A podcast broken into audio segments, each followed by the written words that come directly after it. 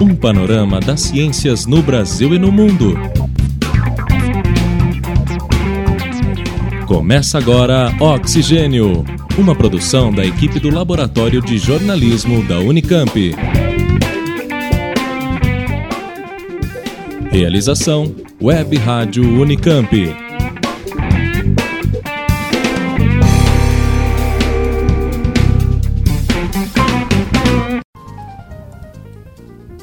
Olá, seja muito bem-vindo. Este é o nosso 14º programa. Para o programa de hoje, a gente traz o tema mobilidade em uma entrevista com André Trigueiro, que além do jornalismo, passa pela educação, literatura e outros caminhos para abordar o tema. Em uma das reportagens, você vai saber também sobre o pornô feminista, um movimento que questiona paradigmas e é tema de pesquisa no Brasil. Em outra reportagem, o assunto é divulgação científica como parte das aulas de graduação. Dois professores contam essa experiência. No Arquivo da Ciência, nós vamos falar sobre Simone de Beauvoir e a polêmica no último Enem. A coluna de saúde é sobre exercícios regulares e estresse, com a educadora física Esther Mendes. E no final do programa, a gente tem um convite para um evento de rádio jornalismo. Agora vem aí as notícias.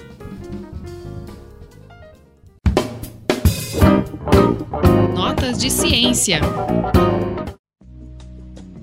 Uma pesquisa realizada pelo Círculo da Matemática, iniciativa do Instituto TIM, indica que a maioria dos adultos nas principais cidades brasileiras tem dificuldade em matemática básica. 63% dos entrevistados não entendem porcentagem. 69% não conseguem fazer contas envolvendo juros. 3 quartos não fazem média simples. A mesma proporção não sabe lidar com frações. Um dos principais fatores ligados ao conhecimento de matemática são os anos de estudo. Entre os que estudaram 15 anos ou mais, 28% não sabem realizar operações envolvendo a regra de 3. Já entre os que tinham até 8 anos de estudo, 71% não souberam responder a questão. O resultado é similar a outros estudos nacionais, como as avaliações feitas pelo Instituto Paulo Montenegro para os indicadores nacionais de alfabetismo funcional. Em sua edição de 2011 e 2012, apenas 25% dos brasileiros apresentavam um grau pleno de capacidade de leitura e matemática. A pesquisa do Círculo da Matemática não reforça apenas a necessidade de melhorar as habilidades matemáticas dos adultos. Ela também mostra outro desafio para as escolas, que é instigar o interesse pelo assunto, já que dois em cada três entrevistados declaram que não têm boas memórias das aulas de matemática. A pesquisa foi realizada entre julho e agosto de 2015 em 25 cidades, com 2.632 pessoas acima de 25 anos. Texto de Roberto Takata, Kátia Kishi para Notas de Ciência.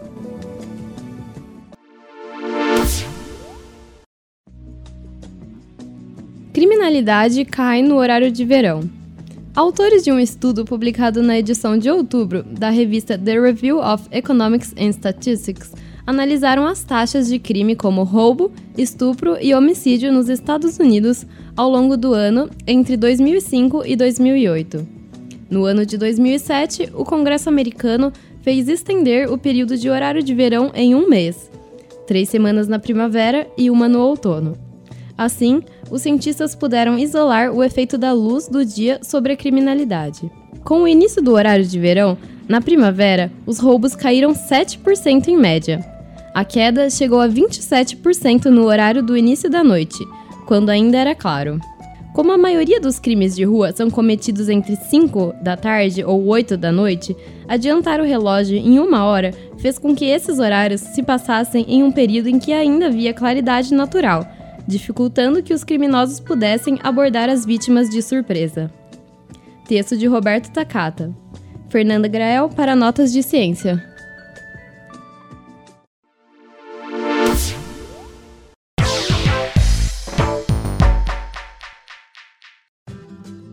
Discutir como divulgar ciência dentro das salas de aula tem sido a estratégia para melhorar a relação entre cientistas e jornalistas, além de incentivar possíveis divulgadores científicos.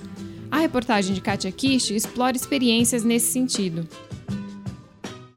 No Brasil, ainda é comum ouvir que existe um conflito entre jornalistas e cientistas para a produção de conteúdos de ciência. Essa visão essa visão foi destacada na série de reportagens da revista Pesquisa FAPESP entre os meses de agosto e outubro. Por um lado, os cientistas argumentam que os jornalistas tendem a distorcer o que é falado na entrevista, enquanto os jornalistas afirmam que os pesquisadores estão despreparados para dar entrevistas e não entendem o ritmo acelerado da produção jornalística. A necessidade de capacitar profissionais em divulgação e jornalismo científico se reflete em cursos para cientistas e jornalistas, como destaque aos oferecidos pelo Laboratório de Estudos Avançados em Jornalismo da Unicamp em Campinas e pelo Museu da Vida da Fiocruz, no Rio de Janeiro. Porém, saber como divulgar ciência não se restringe apenas aos profissionais formados. Deveria estar na base curricular, como comenta Germana Barata, uma das professoras do curso de Divulgação Científica para alunos de graduação da Unicamp.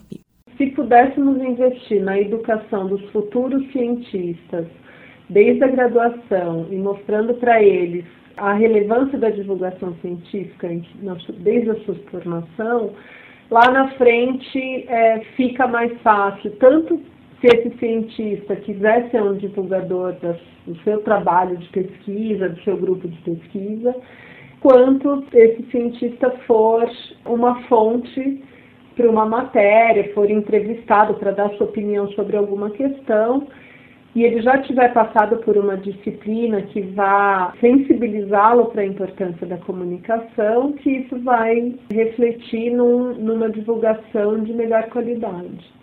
Germana destaca que a disciplina específica de divulgação científica para a graduação é pioneira no Brasil visto que os outros cursos oferecidos são de extensão, o que trouxe grande interesse dos alunos. E o que a gente notou nessa primeira edição oferecida na Unicamp, aberta para todos os estudantes da graduação, é que a gente teve uma procura muito alta, foram 41 inscritos, de várias áreas do conhecimento, então essa é uma parte muito rica do trabalho, onde é, a gente teve uma demanda muito grande de biólogos, né, estudantes de biologia, várias engenharias, físicos, estudantes de letras, da linguística, das artes, da história, enfim, de várias áreas, o que para nós é muito rico porque permite uma reflexão multidisciplinar sobre os temas uh, que permeiam ciência, tecnologia e sociedade.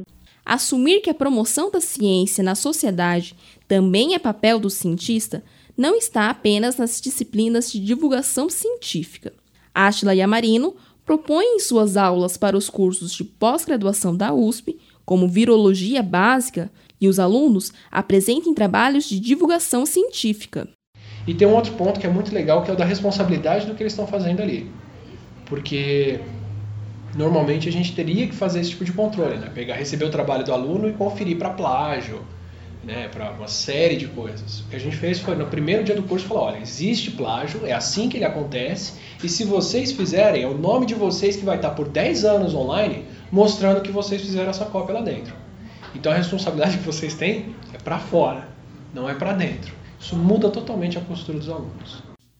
Átila comenta a importância da divulgação na área de biomédicas para que a população compreenda e valorize a pesquisa brasileira e evite desinformações, como no caso de ativistas que invadiram o Instituto Royal em 2013 e soltaram na rua até animais em tratamento, achando que estavam sendo maltratados.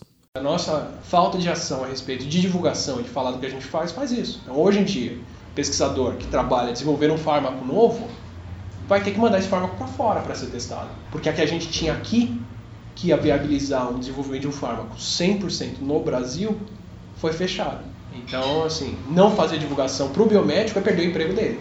Tanto Átila quanto Germana não acreditam que todos os pesquisadores devem se tornar divulgadores científicos, mas devem entender a importância dessas ações para a sociedade. Germana também menciona a existência da aba de popularização da ciência no currículo Lattes, como uma sinalização dessa importância.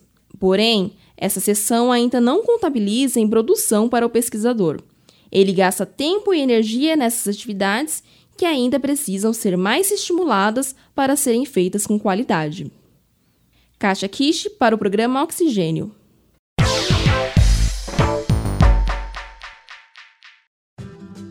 Último número da revista Significação de Cultura Audiovisual da USP traz o artigo Atrações e Prazeres Sexuais em um Pornô Feminino. A cineasta Mariana Baltar, da Universidade Federal Fluminense, analisa os curtas-metragens da série sueca Dirty Diaries em seu estudo, a comunicadora discute a relação que existe entre o espectador e personagens na tradicional produção pornô e como as novas produções feministas tentam quebrar tanto o discurso, que objetifica a mulher, quanto o formato dos filmes. Apesar da produção pornô feminista ser recente, pesquisadoras da comunicação e linguística já analisam o tema. Confira na reportagem de Gabriele Adabo e Katia Kish.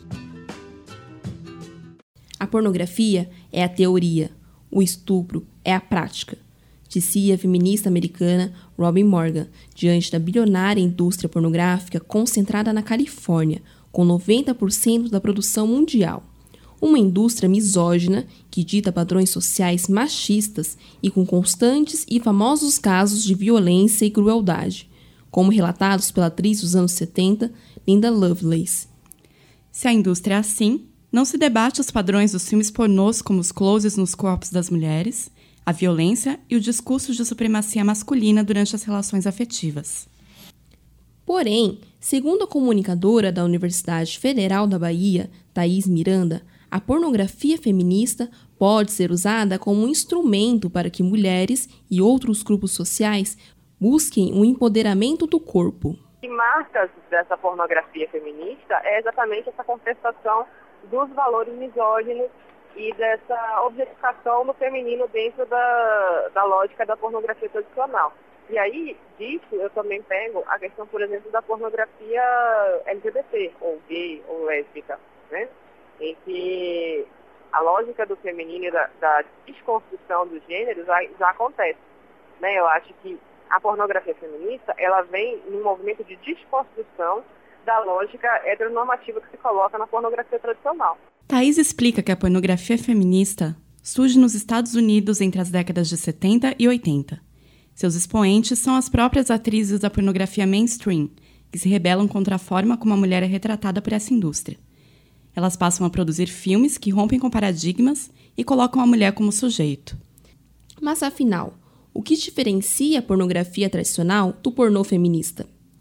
Segundo o artigo de Mariana Baltar, publicado na última edição da revista Significação da USP, as pornografias tradicionais são um discurso sobre a masculinidade e o papel da mulher expressa por homens que visam principalmente a hiperexposição dos corpos e coreografias em prol do gozo masculino.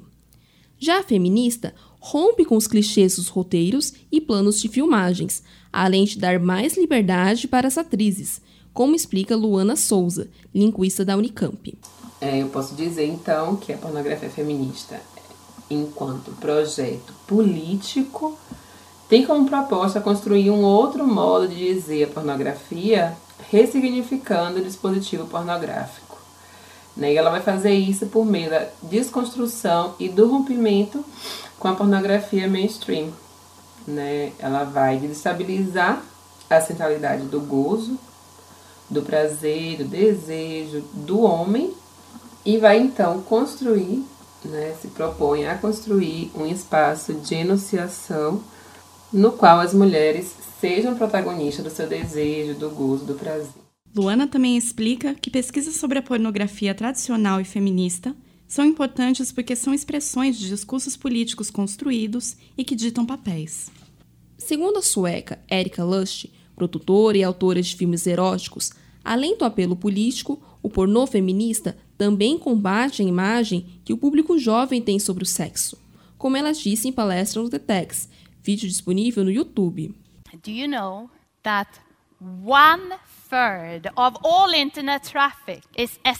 Você sabia que um terço do tráfego da internet de pornografia? Bastante tráfego, não? Você sabia que a cada quatro pesquisas no Google, uma é de alguém procurando por pornô?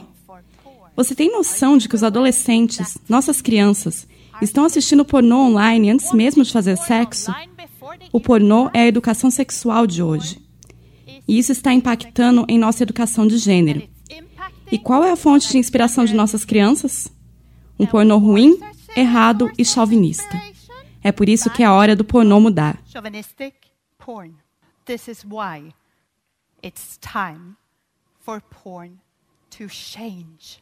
Pesquisas de mercado como da Nielsen de 2007 destacam que um público grande de mulheres quer consumir pornografia. Nos Estados Unidos, de cada três adultos que frequentam sites do gênero, uma é mulher. Porém, os conteúdos de busca entre homens e mulheres diferem em 901%, segundo dados de 2014 da Pornhub. Na Europa, as produções feministas estão crescendo para atender esse público, mas Thaís Miranda explica que o Brasil ainda consome uma produção tradicional e com movimentos contrários menos fortes.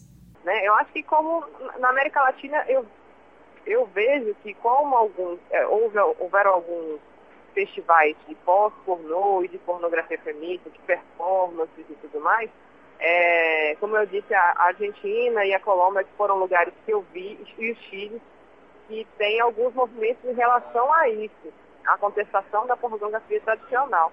Mas efetivamente o um movimento em relação a isso, e até uma articulação de produtoras e de, de produções mesmo, ainda é muito incipiente. Kátia Kishi e Gabriela Dabo para o programa Oxigênio. Arquivo da Ciência.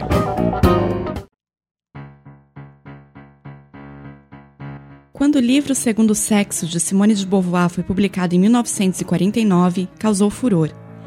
A obra rapidamente despertou debate, reações de intelectuais e publicações na mídia da época. Beauvoir chegou inclusive a ser ofendida na rua. Mais de 65 anos após seu surgimento, o livro e a autora voltaram a sofrer ataques, entre eles a moção de repúdio dos vereadores campineiros do mês passado, após uma das questões do Enem trazer um trecho da obra com a famosa frase Ninguém nasce mulher, torna-se mulher. Muitos vereadores, em seus discursos de repúdio, mostraram que não tinham sequer conhecimento de quem era Beauvoir e de sua obra. Mas afinal, quem foi Simone de Beauvoir? A escritora, filósofa, intelectual e ativista política nasceu em Paris em 1908. Sua trajetória de vida foi rumo a uma emancipação completa. Não se casou, não foi dona de casa e não teve filhos. Ela retrata essa trajetória no livro Memórias de uma Moça Bem Comportada. Com essa obra, Beauvoir enfrentou as condições socio-religiosas tradicionais de sua época, mas ao mesmo tempo inspirou mulheres pelo mundo ocidental. Durante sua vida, publicou trabalhos voltados ao pensamento e teorias sobre o comportamento social. A partir de sua própria história, produziu romances autobiográficos e ficções que muitos diziam da realidade. E seu primeiro romance, A Convidada, foi publicado em 1943. Em O Segundo Sexo, Beauvoir, ao analisar sua própria condição, acaba por discutir toda uma categoria. Ao dizer que não se nasce mulher, Beauvoir questiona pela primeira vez o termo e o coloca como uma construção social e não um destino biológico. Ela argumenta que o homem teria constituído a mulher como um outro e em um lugar inferior. O livro, portanto, não apenas reivindica a emancipação das mulheres, mas também a sua liberdade, o fim da opressão e da subordinação. O segundo sexo provocou mudanças profundas na forma de ação dos grupos que lutavam pelos direitos das mulheres. Muitos teóricos consideram que essa obra teria sido responsável, inclusive, pelo surgimento de uma segunda onda no feminismo a partir de 1960. Beauvoir, que apenas se denominou como feminista a partir dessa década, não concordava que a conquista da igualdade de direitos legais seria suficiente para eliminar a dominação masculina. Ao analisar no livro aspectos sociais e culturais históricos, políticos, psicológicos e até mesmo sexuais, porção responsável por muitas das reações de conservadores da época, Beauvoir mostrou como a transformação para tornar a mulher livre teria de ser muito mais profunda. Para saber mais, ficam as sugestões de leitura. O volume 12 do periódico Cadernos Pagu, dedicado a Simone de Beauvoir, e no qual está o artigo Auê sobre o Segundo Sexo, de Sylvie Chaperron. a biografia de Beauvoir escrita por Deirdre Baer e o livro Simone de Beauvoir, The Making of an Intellectual Woman, de Toril Moy.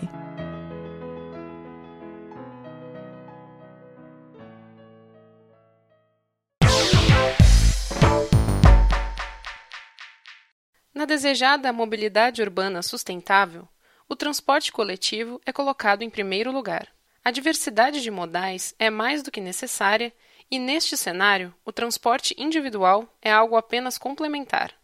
Será que a cidade de São Paulo tem tomado boas iniciativas nesse sentido? Esses são alguns pontos destacados nesta entrevista. Eu sou Sara Schmidt e, para esta edição do programa Oxigênio, converso com o jornalista André Trigueiro. Ele criou o curso de jornalismo ambiental da PUC do Rio de Janeiro, no qual é professor e é editor-chefe do programa Cidades e Soluções, da Globo News. Ganhador de diversos prêmios por suas reportagens na área de sustentabilidade, Trigueiro é autor de livros como Mundo Sustentável, Abrindo Espaço na Mídia para um Planeta em Transformação, entre outros títulos. Oi, André, tudo bem? Tudo ótimo. A primeira questão que eu queria começar com você é exatamente como definir mobilidade sustentável. É a capacidade da gente conceber um sistema de transportes que seja que tenha fluidez, que haja circulação, que não haja retenções, aglomerações, gigantescos engarrafamentos, enorme perda de tempo nos deslocamentos, que a gente consiga promover com a diversidade dos modais de transporte a capacidade de deslocamento rápida, de preferência barata, em meios coletivos. Quer dizer, que o transporte individual seja complementar e não seja a parte mais importante desse sistema. Nesse sentido, o que você tem achado dessas implementações que têm sido feitas em São Paulo, né? tanto da redução da, da velocidade nas marginais, dos corredores de ônibus e da ampliação da, das ciclovias? Bom, primeiro eu queria desideologizar o debate sobre mobilidade em São Paulo, que o que me tem parecido aqui do Rio e todas as vezes que eu estou em São Paulo conversando com amigos de São Paulo, é que infelizmente há uma dificuldade da gente ter a leitura técnica fria, dos sistemas em si e há uma contaminação ideológica que prejudica a aferição dos resultados. Então eu vou manifestar aqui uma opinião pessoal, sem nenhuma pretensão de estar falando uma verdade absoluta.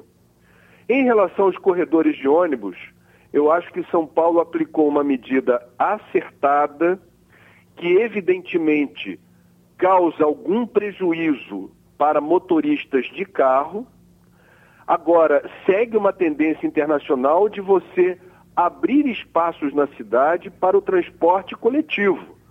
E quem usa transporte coletivo não reclamou. Pelo contrário, as pesquisas que eu acessei de opinião que uh, pretenderam revelar a, a, a, o, o eventual benefício ou eventual prejuízo causado por essa medida a usuários de ônibus, a ampla maioria dos usuários relatou que conseguiu economizar tempo nos corredores. Nesse sentido, a medida cumpriu o seu objetivo: privilegiar o transporte de ônibus numa cidade colapsada na mobilidade urbana pela proliferação indiscriminada de veículos automotores individuais, automóveis. Em relação às ciclovias, eu acho que São Paulo precisava fazer parte da lista de cidades do mundo de diferentes tamanhos, megacidades, cidades grandes, de médio ou pequeno porte, que oferece opção para o ciclista. Então, sair da inércia é algo positivo.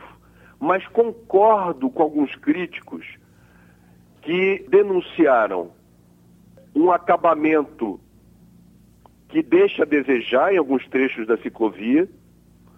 Não é admissível que uma obra pública já presente na largada em pouco tempo essa degradação dos materiais. Isso não é algo que a gente possa concordar. E também acho é, pertinente as críticas que foram feitas em relação ao traçado da ciclovia em alguns trechos. Talvez, vou colocar isso como uma hipótese, tenha havido alguma pressa, algum assodamento para você assentar a malha cicloviária de São Paulo e isso eventualmente trouxe problemas logísticos. Agora, a ciclovia em si é muito bem-vinda, porque não são poucos os ciclistas de São Paulo. Em alguns trechos de, da, dessa malha recém-instalada em São Paulo, foi feita a contagem de ciclistas que revelou números bastante expressivos de pessoas que usam ou passaram a usar a bicicleta para se deslocar para a escola, para a universidade, para o trabalho, para o shopping, para onde for.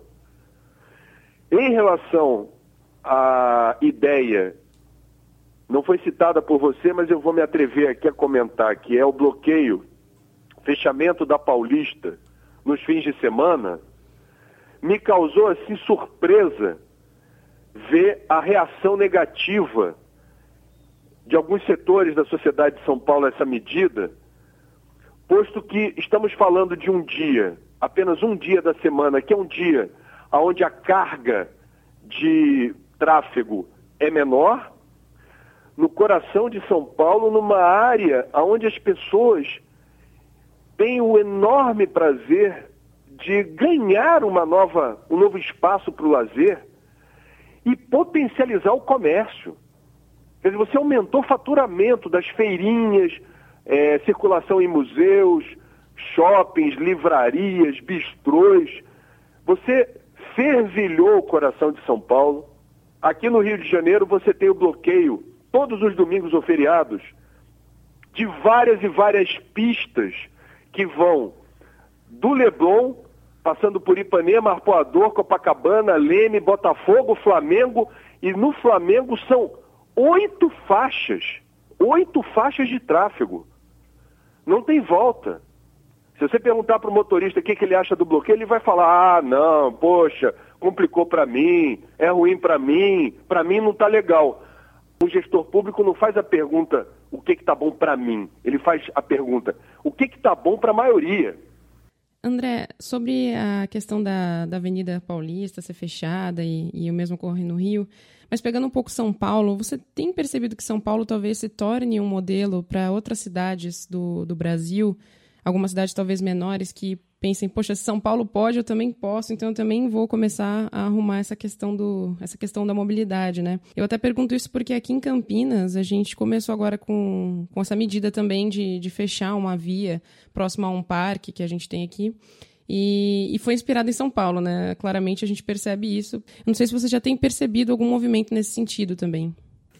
Eu acho que já há muito tempo experiências inovadoras na área de gestão de qualquer cidade do mundo são inspiradoras para gestores públicos que queiram promover é, inteligência no planejamento urbano.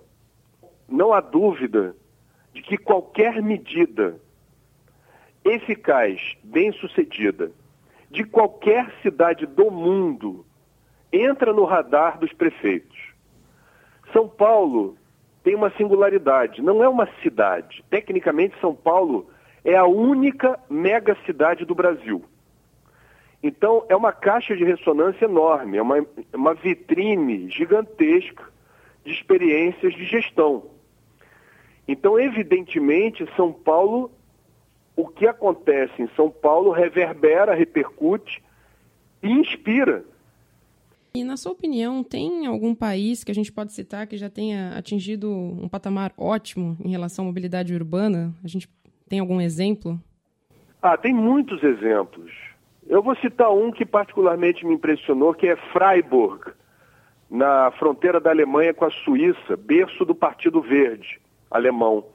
Eu tive lá dois anos e o conceito de mobilidade deles é muito interessante porque a maioria da população anda de bicicleta, eles têm trem, leve sob trilho, ônibus e tem o espaço dos carros e motos. Então, o que me pareceu interessante em Freiburg é que a combinação desses modais de transporte resulta numa, num projeto de mobilidade que flui. E mais uma vez, falando de bicicleta, nenhuma cidade que tenha conseguido resolver a contento, que eu conheça, mobilidade urbana, abriu mão da bicicleta. A bicicleta não resolve o problema da mobilidade, mas é um ingrediente fundamental para esse coquetel de soluções ter uma boa, um bom resultado. Pensando um pouco na questão do, do planejamento urbano, acredito que é uma questão extremamente importante para falar de mobilidade, né? Como a gente pode pensar em reorganizar as cidades para que elas não tenham essa, esses grandes áreas desertas, ou esse contraste tão grande entre a periferia e o que a gente tem mais nas regiões centrais, e tem áreas que são mais favorecidas pelo transporte e outras não? Como a gente pode pensar isso? É possível reorganizar? Em primeiro lugar, a gente precisa escolher o prefeito certo. É, é preciso ter projeto e competência. Você precisa ter equipe técnica. Você não pode começar a fazer colagem de apoiadores políticos. Esse me ajudou na campanha, aquele partido tem um representante. Senão você desconfigura o perfil técnico. Você faz uma colagem política e não consegue praticar gestão. A gestão fica comprometida por outros interesses. A gente precisa ter o norte magnético da bússola apontando para um conceito de cidade. Ponto de partida: plano diretor e lei orgânica do município. Tem que ter o preto no branco. Você precisa ter prazos e metas. Você precisa ter a discussão ampla alcançando diferentes setores da sociedade naquele município, sobre qual é a, em que cidade nós queremos viver. Portanto, ouvir a população é fundamental. E formatar isso na lei orgânica, que é a Constituição Municipal. E um prefeito que seja um bom xerife, porque a cidade, ela não é estática, ela é dinâmica. A cidade se constrói e se desconstrói a cada dia. E você tem o lobby, o, o, jogo de interesses, as forças econômicas, principalmente aquelas ligadas à construção civil. São empreiteiras, construtoras, incorporadoras, que artificializam movimentos assim na direção da especulação imobiliária. Então a gente precisa ter pessoas éticas, com perfil técnico ou com capacidade de montar equipe técnica, zelando pelo interesse público, bem informada sobre as soluções sustentáveis que existem por aí no Brasil e no mundo e aplicando esse conhecimento no dia a dia. Falando um pouco do papel das universidades brasileiras agora, queria saber a sua opinião se a gente tem uma atuação interessante na academia, alguma, ou se a gente está tendo projetos, enfim, institutos de pesquisa que têm contribuído para a questão da mobilidade urbana, ou se ainda é uma participação ainda discreta. Eu acho que o grande problema do Brasil não é produção de conhecimento, é você conectar o meio acadêmico com a gestão. Poucos administradores fazem uso desse conhecimento acumulado na academia. Então nós temos uma ponte que precisa ser construída, irrigando o tomador de decisão do conhecimento construído no meio acadêmico. Em alguns lugares isso acontece, mas eu acho que no Brasil não é a regra. Alguns acadêmicos, vou citar uma aqui, a Raquel Ronick, urbanista. Ela põe a boca no trombone, ela tem o blog dela, ela interage nas redes sociais, ela se expõe publicamente e funciona como uma. para promover essa reflexão crítica. Agora, boa parte dos acadêmicos não se expõe, não procura divulgar o que está descobrindo, investigando, aprendendo então, eu acho que o Brasil precisa avançar nessa direção da apropriação e do uso correto, inteligente desse conhecimento construído nas universidades em benefício de todos, em benefício da coletividade. A universidade não pode ser um gueto. Você criou o curso de jornalismo ambiental na PUC do Rio de Janeiro, né? Eu queria te perguntar, então, é, na sua opinião, qual é o papel desse segmento de jornalismo para auxiliar né, nos, nos caminhos da mobilidade urbana?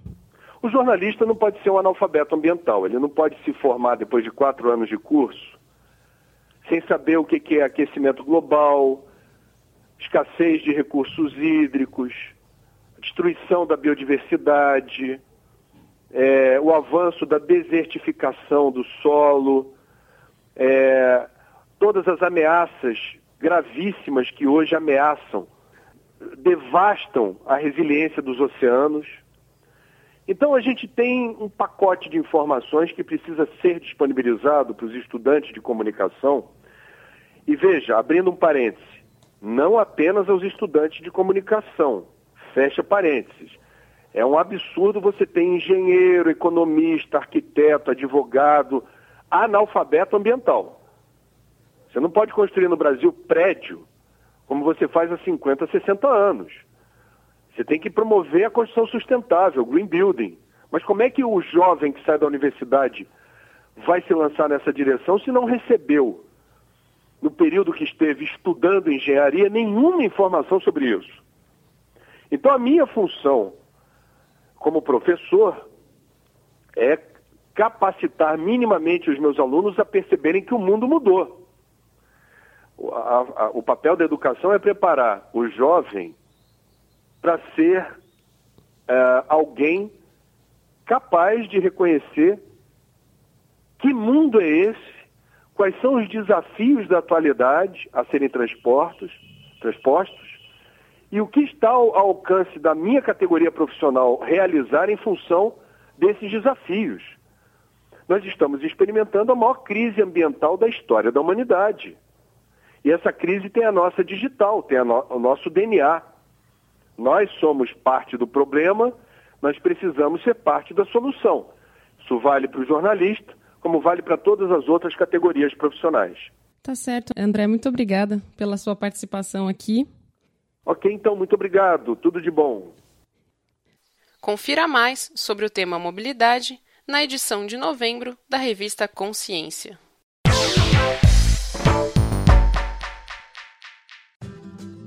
Agora, na coluna sobre saúde, a educadora física Esther Mendes fala sobre o que as pesquisas apontam sobre a relação entre a prática regular de exercícios e o alívio do estresse.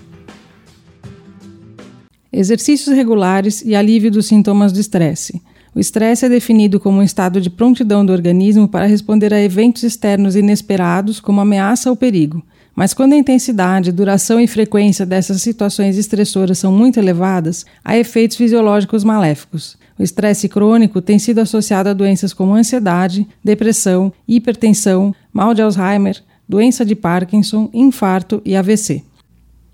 Embora o exercício regular venha sendo apontado como uma importante ferramenta para o alívio dos sintomas do estresse, ainda são poucas as evidências científicas para essa relação. Um estudo australiano, publicado em 2014 no periódico Frontiers on Physiology, comparou as respostas psicofisiológicas ao estresse agudo em pessoas saudáveis, não fumantes e não usuárias de medicamentos de uso contínuo. Após responderem a um questionário sobre o perfil e prática de exercícios, as 111 pessoas recrutadas foram divididas em dois grupos: praticantes de exercícios regulares, com 81 participantes, e sedentários, com 30 participantes. Ambos os grupos foram submetidos a duas situações experimentais, com um intervalo de 48 horas entre elas. Uma tarefa verbal não estressante e uma tarefa verbal geradora de estresse. Antes de realizar as tarefas, eles forneceram amostras de urina para detectar o uso de drogas e submeteram-se ao teste do bafômetro para a detecção de uso de álcool. Nenhum dos participantes apresentou resultado positivo para nenhum dos dois testes. Além disso, houve um período de 30 minutos de repouso para a aclimatação ao laboratório. A tarefa estressante consistia em cinco minutos soletrando palavras e cinco minutos de cálculo mental, seguidas de duas entrevistas sobre assuntos desconhecidos ao participante, que não recebia nenhum tipo de feedback. Durante a tarefa, Uma câmera filmava o participante e projetava sua imagem num monitor de TV. A tarefa não estressante consistia em um relato de cinco minutos do participante para o pesquisador sobre um filme, programa de TV ou livro favorito, seguido de cinco minutos de um jogo individual de videogame. Para essa tarefa, não havia filmagem. Os indivíduos que relataram praticar exercícios pelo menos uma vez por semana apresentaram menor frequência cardíaca de repouso. Para as respostas à tarefa estressora, não houve diferença entre os grupos. O estado de humor de ambos os grupos foi semelhante antes das tarefas, mas após a tarefa estressora, o grupo que não praticava exercícios regulares apresentou um declínio mais acentuado nos aspectos positivos do estado de humor: postura amigável, humor positivo, felicidade. Para os aspectos negativos do humor, ansiedade, depressão, raiva e confusão, não houve diferença entre os grupos. Também não foi encontrada nenhuma evidência significativa para a correlação entre as variáveis psicofisiológicas em resposta ao estresse e o número de sessões de exercícios semanais. As conclusões do estudo apontam que o declínio no estado de humor daqueles indivíduos que praticavam exercícios regulares foi menor do que no grupo sedentário.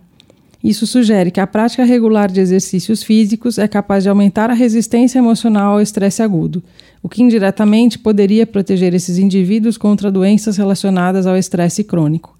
Eu sou Esther Mendes, profissional de educação física e aluna do Labjor Unicamp. Caleidoscópio.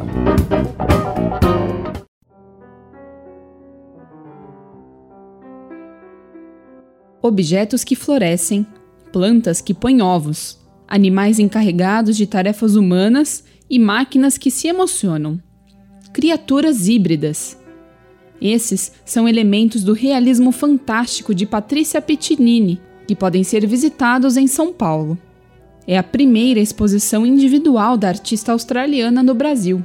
Ela usa conhecimentos científicos, técnicas artísticas e materiais como fibra de vidro, silicone, vídeo e fotografia. O resultado são peças hiperrealistas. São seres que têm em comum uma expressão, uma atitude afetuosa. Alguns também despertam repulsa, mas todos, sem dúvida, são intrigantes. Uma dessas obras é a Big Mother, uma criatura com 1,75 de altura, com mãos e pés bem grandes. Lembra um macaco, mas tem também características inventadas, umas protuberâncias na face, outras nas costas. Ela amamenta um bebê humano. Tem um olhar melancólico. Na pele clara de Big Mother é possível observar os poros, as rugas, os pelos pelo corpo, marcas de veias, as unhas ressecadas. Por que a Big Mother amamenta uma criança? Seria possível um mundo em que relegássemos a criaturas como ela à criação dos nossos filhos? A exposição toda faz pensar como biotecnologia pode mudar as relações entre seres humanos e com seres inventados.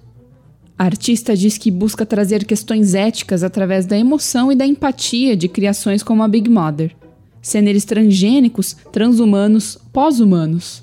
Eles já não estão cada vez mais no nosso cotidiano hoje? Quais são esses novos papéis? Para quem quiser experimentar provocações como essas, as obras de Patrícia Pittinini estão em exposição até 4 de janeiro de 2016, no Centro Cultural Banco do Brasil, na capital paulista. A entrada é gratuita e dá para retirar o ingresso com antecedência pelo site ingressorapido.com.br. Texto de Patrícia Santos. Vitória Monte para Caleidoscópio.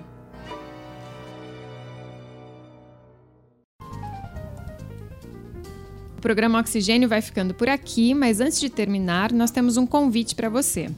No dia 26 de novembro, o LabJOR realiza um encontro em Campinas sobre radiojornalismo, reunindo profissionais, estudantes e pesquisadores. É um evento gratuito e aberto a todos os interessados.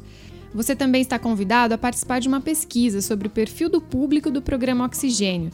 Quem quiser responder o questionário, que é bem curtinho, concorre ao sorteio de dois livros de divulgação científica. Os links do evento e da pesquisa estão na nossa página no Facebook. Veja lá como participar. Coordenação Simone Paloni. Produção e reportagem desta edição: Edvan Lessa, Fernanda Grael, Kátia Kish, Roberto Takata, eu, Patrícia Santos, Paula Pereira e Sara Schmidt. Vitória Monte é responsável pelos trabalhos técnicos. Até mais!